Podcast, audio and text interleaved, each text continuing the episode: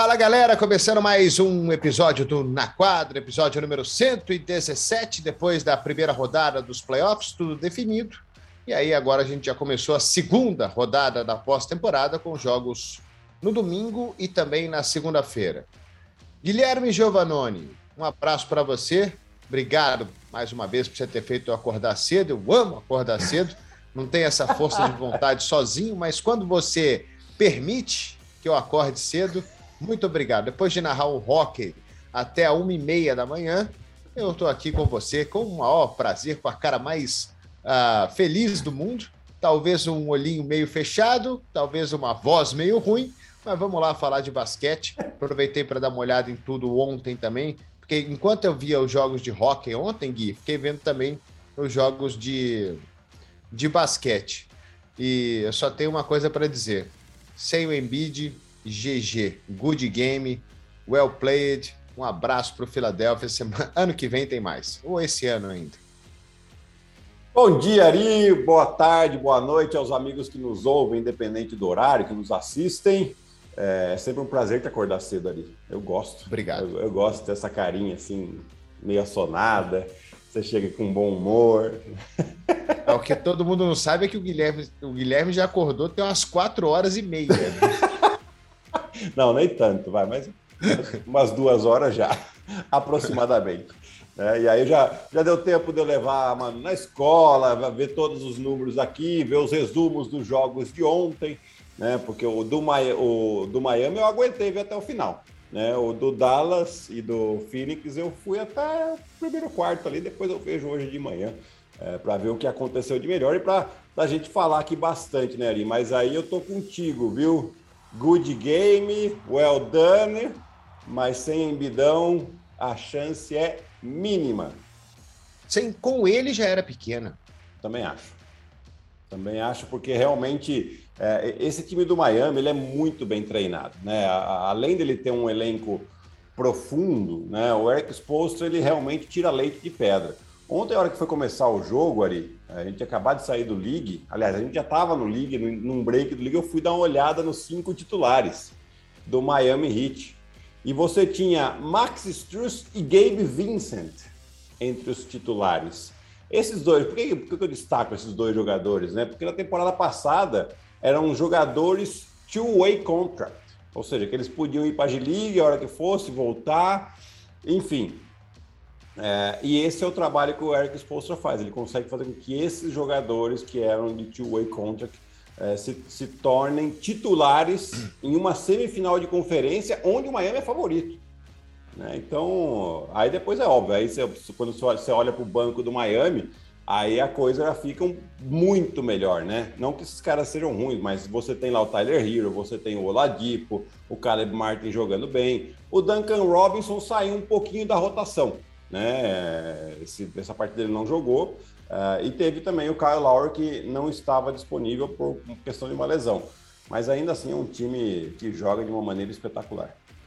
É, Miami, essa força defensiva que Miami tem, né, é, de parar o melhor do outro time é, é, é, fantástico, né? E aí sem o Embiid, sem essa super estrela que é difícil parar, né? É difícil você uh, parar um cara com o Embiid, porque o Embiid assim, é, ele tem um arremesso melhor do que o Antetokounmpo, por exemplo, tem de fora, né? Esse arremesso do Embiid ele é mais perigoso. Então, aquilo que a gente comentou na semana passada sobre o Antetokounmpo, né? Que a gente vai falar dele daqui a pouquinho, é assim, você não está livre, estão te deixando livre, que você falou, é. né? Com o Embiid já você não pode fazer isso, já, você já não pode deixar ele arremessar de longe, né? Aquela bola que ele fez contra Toronto at the buzzer foi quase at the buzzer, né? Ficou faltando 0.8, foi buzzer, agora já nem lembro não, mais. Não, foi, foi, faltou, faltou um segundinho. É, mas foi espetacular, né? Então, um cara que você não pode largar muito solto. Então, fica mais fácil para o Miami ainda se concentrar uh, no, no James Harden, que agora é o cara do, do Philadelphia, e fazer uma marcação com que os outros jogadores também não se sintam confortáveis né? E eu estava vendo um pedaço do jogo e eu estava prestando atenção naquilo. É bom fazer o podcast com você, porque aí você começa a prestar atenção em outras coisas. É legal isso, obrigado por isso.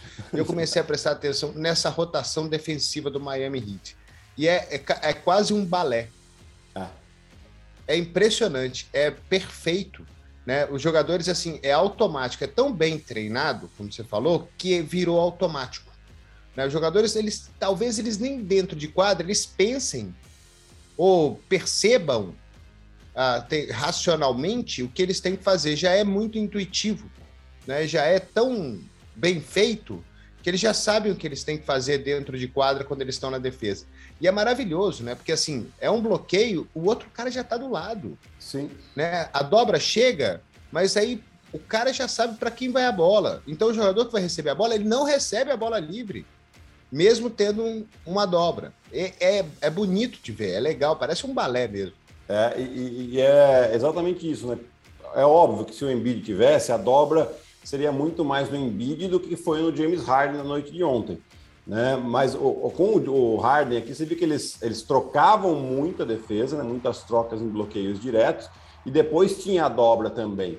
Né? E aí a dobra, você vê que eles sempre deixam o cara, o, o cara mais longe livre, né? Porque eles sabem que esse passe balão é, ele demora a chegar e aí dá tempo da defesa se recuperar. E, e é exatamente isso. É, é uma coisa muito bem treinada. É, não são muitas coisas, né? Que eu, que eu que eu falo dos técnicos hoje, né? O técnico quer fazer que o jogador faça muita coisa, ele não vai dar conta de fazer tudo bem feito, mas são poucas coisas muito bem feitas. Então aqui a principal era dobra no Harden. Então saía realmente a perfeição essa defesa. O, Philadelphia tentou surpreender um pouquinho, até, até por uma questão de, de, de se proteger também a depender dos quintetos que estavam na quadra, defendeu por muito tempo defesa por zona, né? E, e, principalmente no segundo quarto, conseguiu colocar o Miami em dificuldade. Mas aí no terceiro quarto, qual é um dos, dos uh, problemas da zona, né? Rebote ofensivo do adversário. Né? E foi quando o Miami começou a ser muito mais agressivo. Eles terminaram o jogo com 15 rebotes ofensivos e aí começaram a abrir a vantagem. Tyler Hero também. É, das nove bolas que o Miami meteu de três pontos, quatro foram do Tyler Hero. Né? Que aí é um erro também da, da defesa do Miami. Você sabe que, por mais que você defenda a zona, e você pode defender a zona quando tem um chutador, o, o, homem que está mais próximo desse chutador, ele não fica tanto na zona assim, ele fica mais próximo do arremessador, porque senão você vai ser punido. É, e o Miami fez 18 faltas no jogo ontem. Né? Quer dizer, é uma marcação agressiva, mas que Filadélfia até foi bastante para a linha do lance livre teve um aproveitamento fantástico da linha do lance livre, 18 de 20. Mas foram 18 faltas apenas, e cinco dessas 18 faltas foram do Deadman, que ficou em quadra 4 minutos e fez cinco faltas. Parabéns para ele. Né? Então, o, o, o, você contar o resto do jogo, né, o time fez 13 faltas. É. 13. Os outros jogadores somados, 13 faltas numa marcação agressiva, né? Playoff é geralmente a arbitragem, né? Permite um pouquinho mais de contato, um pouquinho mais de agressividade, o que é legal para a gente ver também, né? Porque senão fica um jogo muito chato. É, mas é assim, é, é muito bem feito. E sobre o, o, o Harden, né? Ontem ele também não conseguiu nem distribuir o jogo direito. Né? Nem, nem isso ele conseguiu fazer. Ele não fez muitos pontos e também não deu muitas assistências não conseguiu. Fica difícil para ele, né? O. Tobias Harris foi bem, fez quase 30 pontos no jogo, mas é muito difícil para a Filadélfia é, bater esse time do Miami. É, é, não dá para enxergar Miami perdendo quatro jogos aqui. Não, não dá, é impossível. É, eu também acho muito difícil, ainda mais depois de, né, na, na noite da segunda-feira, eles, no primeiro tempo eles abriram 14, Filadélfia passou um ponto à frente, ainda no primeiro tempo. Né? Aí vai para o vestiário. Aí chega lá o Eric Spoelstra, fala, gente, então, tá acontecendo isso, né? Ele vai lá e ajusta direitinho e o time no terceiro quarto dá, dá, dá uma esticada. Mas principalmente essa defesa sobre o James Harden, que é óbvio que eles sabiam que, que era um jogador que ia tentar chamar mais o jogo. Mas essa questão das trocas e das dobras, né? E, e por que, que as trocas é tão importante nesse time do Miami? Porque você tem um pivô que é o Ben Adebayo, que ele consegue sustentar na defesa de um contra um jogadores do perímetro. Então é difícil para o adversário criar vantagem. E ainda mais nesse time que já está, né, como a gente falou aqui, de, de, fazer essas dobras aí, a rotação vai muito bem. E aí o que acontece? O Harden não consegue achar o cara livre. Né? É muito mais difícil para ele. Então é tá numa situação complicada. Existe a possibilidade aqui do Embiid voltar no jogo 3, né? Vai depender do protocolo de concussão, de qual é a gravidade da lesão dele no olho, se ele vai poder colocar uma máscara ou não para poder jogar, né? Mas ainda com ele voltando, Ari, para mim essa série aí não. Olha, para ser muito otimista a favor do Philadelphia, são seis jogos em favor do Miami.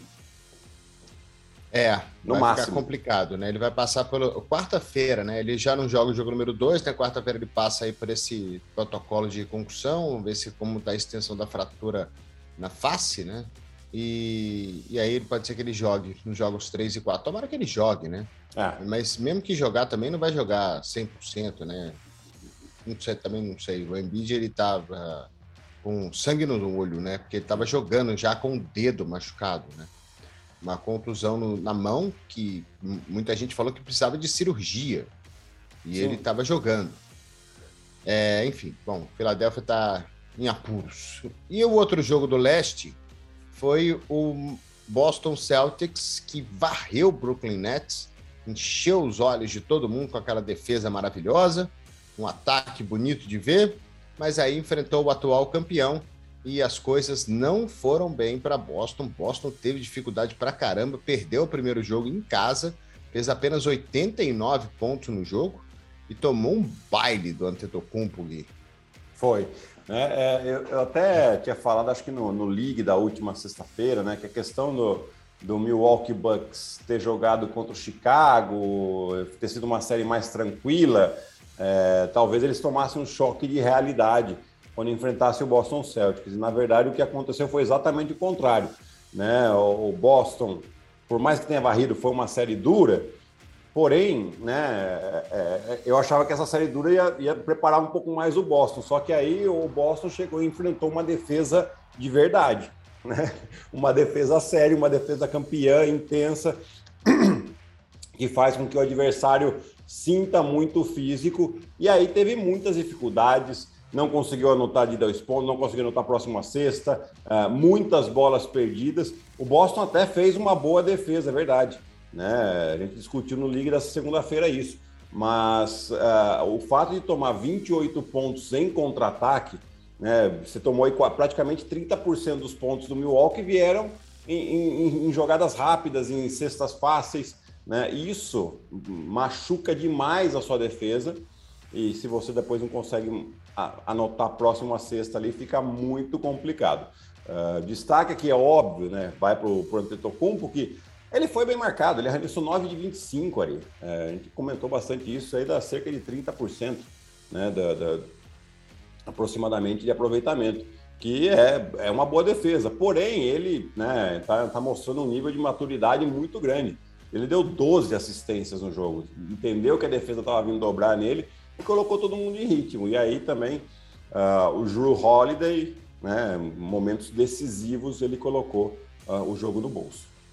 É, porque foram arremessos de Milwaukee sem contestação, né? Foram muitos arremessos não contestados do Milwaukee Bucks. A defesa, quando era um ataque organizado de Milwaukee, a defesa de Boston funcionava, mas como você falou, né? Foram muitos pontos em contra-ataque. E essa história do Antetokounmpo sem o Chris Middleton, né, que era o que estava preocupando todo mundo, porque aí ele vai jogar um pouco mais longe da cesta.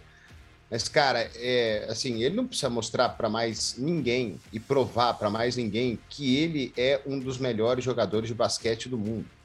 Né? Talvez um top 5 aí, se você pegar bem... Talvez o melhor. é, não sei, né? Não sei. Tem, tem muita gente que defende que hoje ele é o melhor. É. Então, pode ser, pode ser que ele seja mesmo, né? Não vou, não vou ir contra isso, não. Porque é um nível de, de inteligência até de basquete. Ontem, eh, no domingo que ele mostrou, que foi sensacional.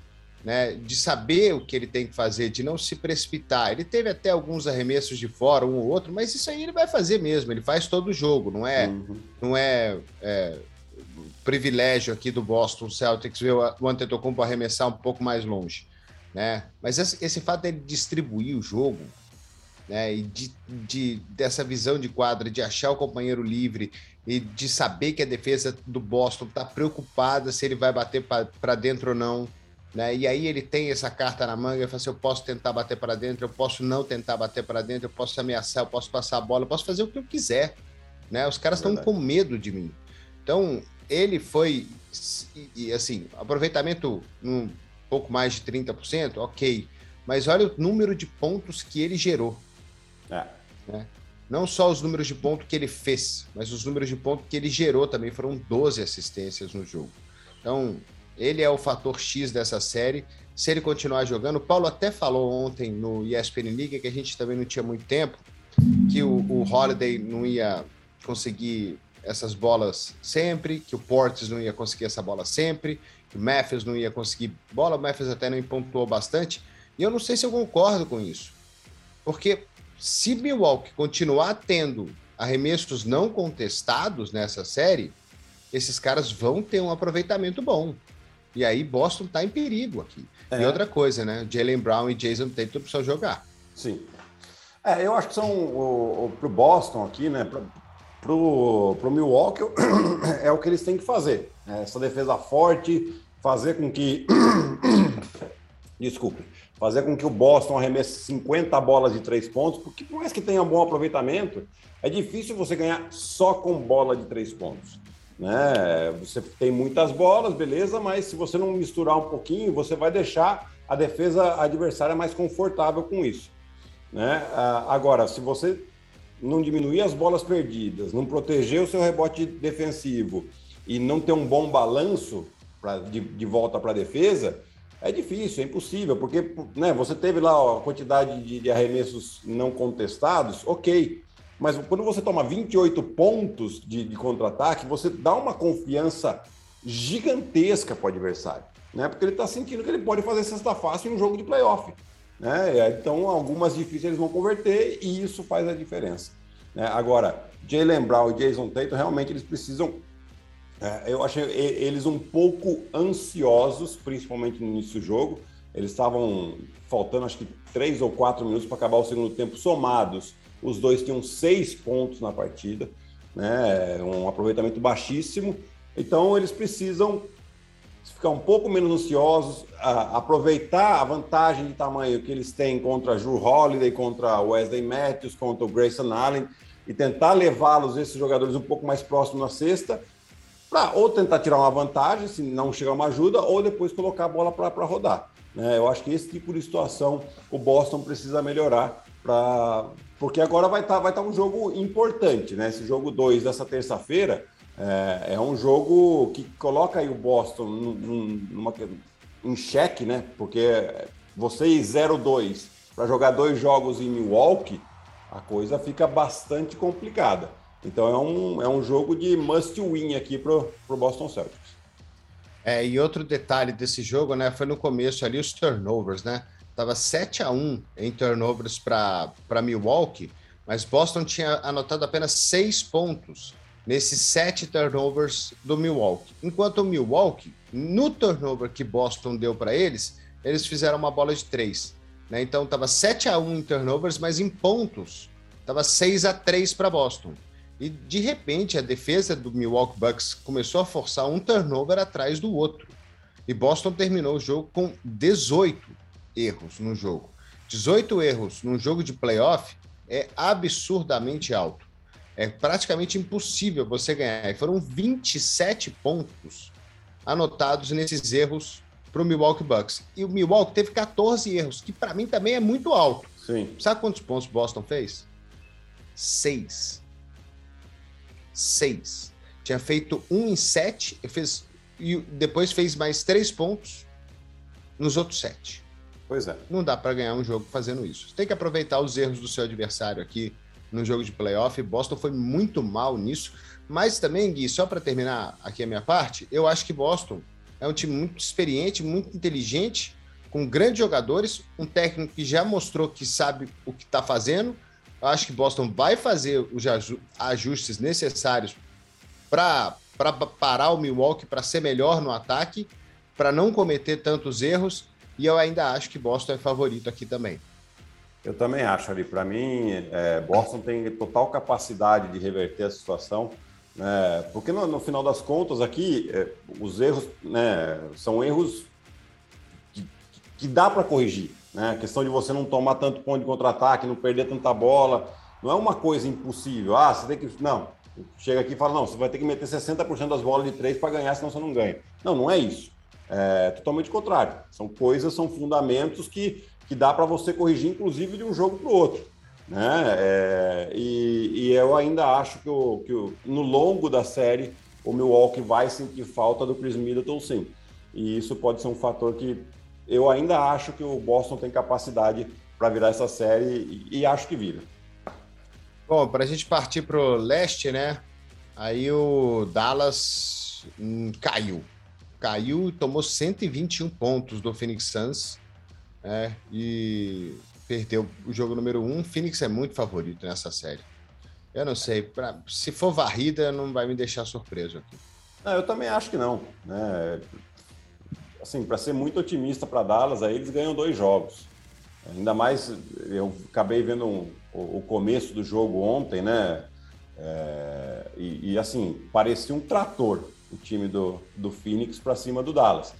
Obviamente, muita pressão para cima do Don't, sabendo que é ele que vai ser o maior responsável ofensivo da, da, da equipe. Né? E ainda assim ele terminou com 45 pontos, né? 45 pontos, 12 rebotes, 8 assistências.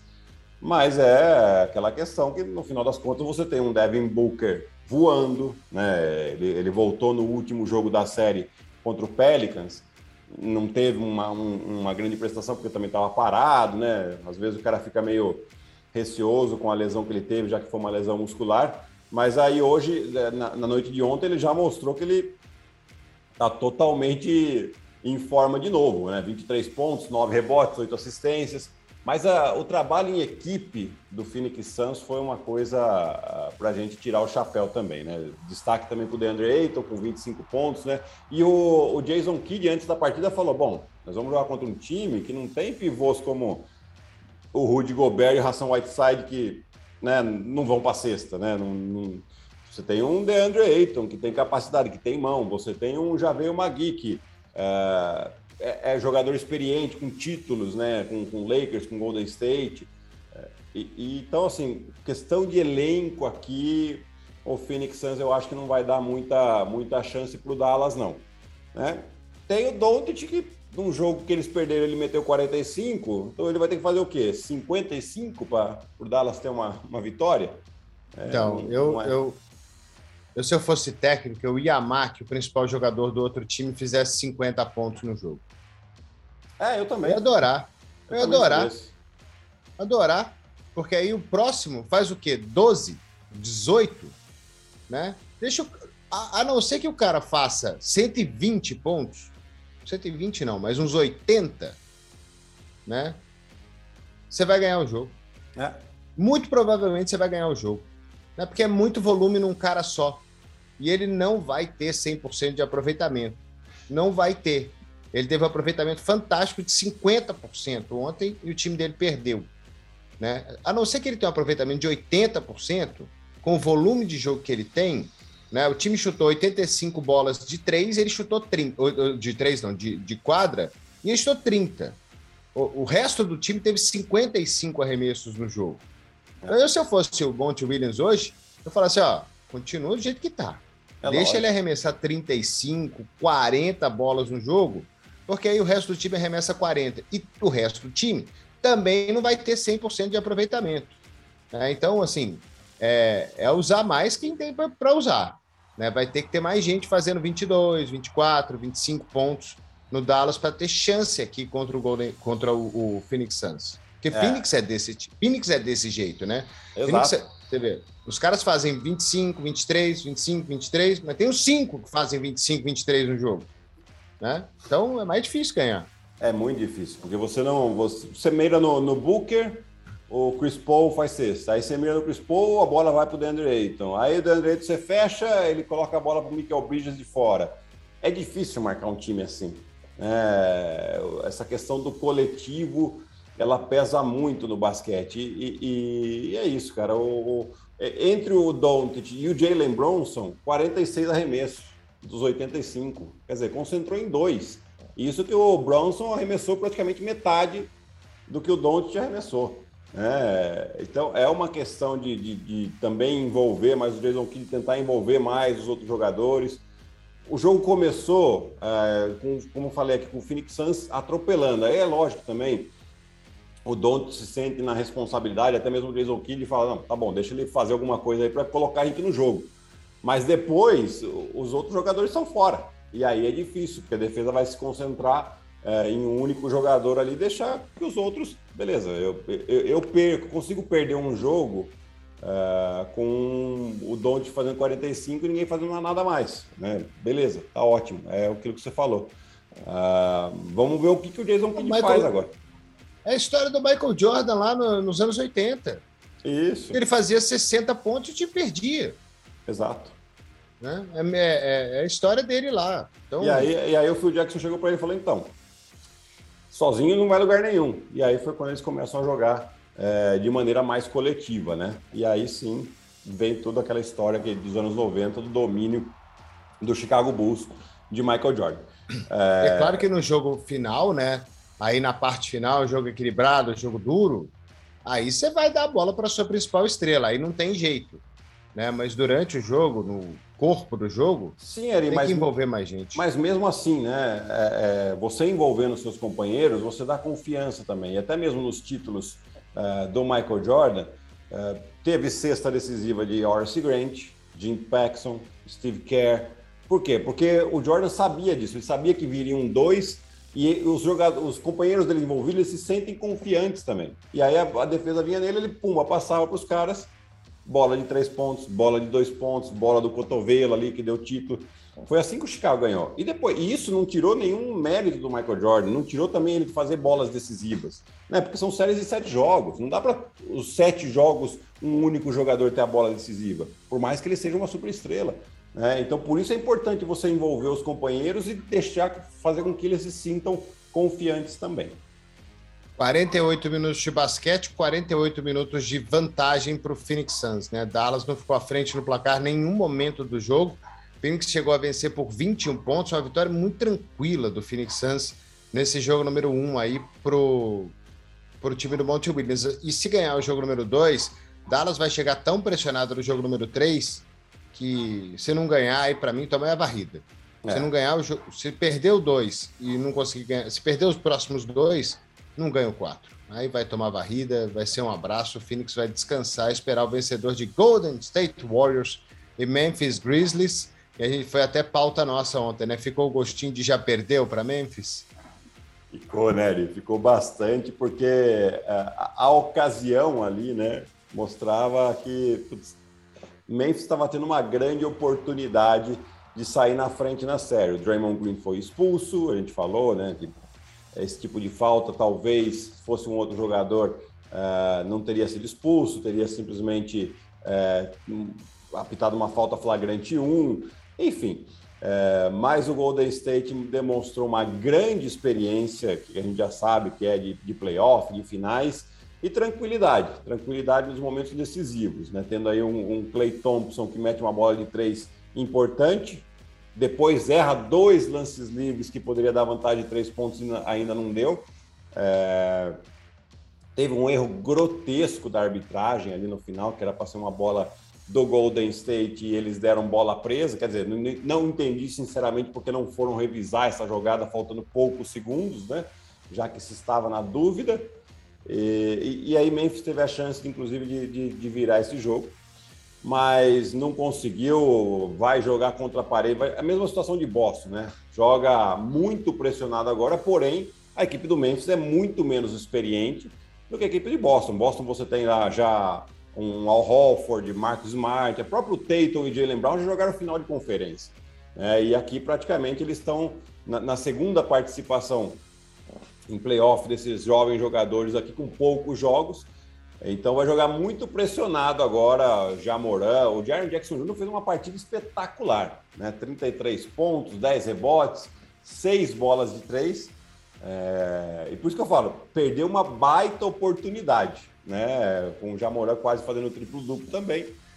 Agora vamos ver como é que vai ser esse segundo jogo. É, eu só falo uma coisa, falei no League ontem, eu vou repetir. Troca o Stephen Curry. Troca. Pega os caras por ele. Troca esse Stephen Curry. Ele já tá velho. Tá? Esse cara aí, ele já tá, já, já passou. Você tem que dar chance para quem tá chegando. Dele, já foi a época dele. É, já foi. Eu tô brincando, mas estou falando isso porque o que o Jordan Poole tá fazendo nessa pós-temporada é 30 pontos todo jogo. Alguém precisa começar a marcar esse cara, Guilherme.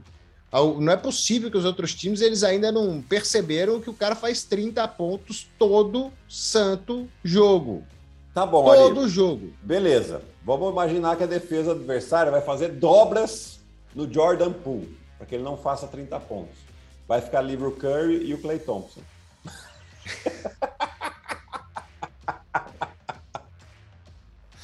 É cobertor curto, é difícil demais. Ou então vai ficar livre, beleza. O Andrew Wiggins, né? Que não, não foi tão bem da bola de três, mas tem mão. É, é, difícil marcar esse Golden State Warriors porque é muita arma. Você não sabe de onde vem a pancada. Né? Eles estão marcando muito bem ali o, o Curry, dobras nele, mas aí você está deixando o Jordan Poole livre. Né? 5 em 10 nas bolas de três. Aproveitamento de 60% da arremesso de quadra vindo do banco. É um absurdo o que está jogando. Isso mostra é, o, o, trabalho de desenvolvimento de jogadores que faz o Golden State. Jordan, é, vamos lá, Stephen Curry, Clay Thompson, Draymond Green vieram de draft. Jordan Poole veio de draft, escolha alta. Né? Na verdade, escolha baixa, né? Escolha alta é quando são, estão entre os primeiros. Escolha baixa, 28 escolha. Draft de dois anos atrás, estava jogando na D-League. E aí eles vão desenvolvendo, vão trabalhando esse jogador. E aí você tem é, é um Stephen Curry como tutor dele, né? Aí até perguntaram pro, pro, pro Steve Kerr, Pô, mas você vai colocar o Jordan Poole no banco, né? E a resposta do Steve Kerr foi a melhor possível. Ele falou, bom, se o Curry pôde sair do banco, eu acho que o Jordan Poole pode também, né? E é verdade, tem total razão. É. É aquele jogo 4 lá contra os Nuggets que a gente fez junto. Ele até brincou, né? Perguntaram para ele quando é que o, o Curry ia jogar de titular. Ele falou que ele precisava melhorar um pouquinho ainda, que ele não estava muito bom. É. Se ele, se ele, ele treinasse não... bem, trabalhasse duro, ele poderia ter a chance dele. Mas enfim, vai ser difícil para Memphis aqui, né? Porque é, é aquilo, né? O time fez o jogo que tinha que fazer. Né? Conseguiu liderar os Warriors por quê? 12 pontos, 11 pontos, alguma coisa assim. Eles ficaram mais de 13. 10. 13. Ficaram mais, eu sei que eles ficaram mais de 10 à frente do, dos Warriors e perderam no fim. E aquela coisa que a gente comentou na semana passada: o Golden State não é Minnesota, né? Que vai bobear no final e deixar Memphis virar. Memphis teve a chance, tá? Uhum. Mas não, mas o Golden State ele vai dificultar muito, muito mais do que Minnesota dificultou, porque é aquilo que o Gui falou, não vai mudar o estilo de jogar, né? E o estilo de final de jogo de Golden State é clutch. Então eles não vão deixar de jeito nenhum Memphis ter uma situação confortável atrás no placar. É, é, eu tô visualizando um jogo para Memphis aqui, no máximo. É, e para mim é esse segundo jogo aqui, viu, Ari? É, eles têm que. Aqui, esse segundo jogo, para eles é tudo ou nada. Né? Porque ainda mais depois vai jogar em São Francisco. O, Curry, Poole e Clay Thompson se sentem ainda mais confiantes, confortáveis. Eh, tem uma torcida apaixonada que até mal acostumada, né? O Clay Thompson até falou sobre isso. Né? Falou, ah, o pessoal mais novo aí não não, não viu o que a gente sofreu antes da gente conquistar os títulos, né? Não viu as nossas temporadas uh, de mais derrotas do que vitórias. Uh, então a gente está meio que mal acostumando, mal acostumando o torcedor, né? Mas é um torcedor muito apaixonado e, e é difícil você ganhar em São Francisco. Bom, Gui, para a gente terminar, vamos de palpite aqui das séries. Vamos lá. 1 a 0, 1 a 0 para cada lado. Vamos começar pelo leste aí, Miami e Filadélfia. 4 a 1 Miami. Tô com 4 a 0 Miami se o Embiid não jogar. Se ele jogar, 4 a 1 Miami. Eu acho que eu falei Philadelphia. 4 a 1 Miami se o Embiid jogar. 4 a 0 Miami se o Embiid não jogar. É, é isso mesmo. É, a outra, Boston, Milwaukee. Boston em 7. Ainda acho é, eu tô Boston... contigo. Tô achando que a gente vai a sete jogos aqui Boston ganha. É, qual que é a próxima? Conferência Golden Oeste. State e Memphis, vai. Golden State 4 a 1 Também estou com 4 a 1 Golden State. Phoenix Suns e Dallas. Olha, eu acho que o Dallas ainda vai dar uma reagida. Eu acho que vem. Putz, eu vou, vou, vou dar uma força pro torcedor do Dallas aqui. 4 a 2 Phoenix. Phoenix. Essa série vai ser, essa série vai ser a varrida. Vai ser varrida? 4 a 0 Vai. 4 a 0 É, é possível. Eu tô. Acho que o, o fanismo aqui em relação ao Don está falando mais alto e dá, tá dando dois joguinhos para Dallas ainda. Bom, Guilherme, então na semana que vem a gente volta já aí para os jogos quatro das séries aí, vai dar para a gente ver como, como andou essa semana aí de jogos nessa segunda rodada dos playoffs. Tá bom, e aí na semana que vem também a gente fala um pouquinho das semifinais do NBB. A gente não vai falar ah, das claro. quartas porque não está definido ainda, né, Ari? É, hoje tem jogo desse, que pode ser decisivo uh, do, do, Flamengo, do São Paulo. Uh, o Franca é o único que classificou na terça-feira, tá? Ele fechou a série por 3 a 0 contra o Pinheiros na noite da segunda-feira. Né? E o Minas conseguiu abrir vantagem por 2 a 1 Então, na semana que vem já vão ter as semifinais decididas e aí a gente vai um pouquinho mais a fundo no NBB também. É isso. Valeu, galera. Obrigado. Um grande abraço a todos. Semana que vem tem mais um episódio, episódio número 118 do Na Quadra. Tchau.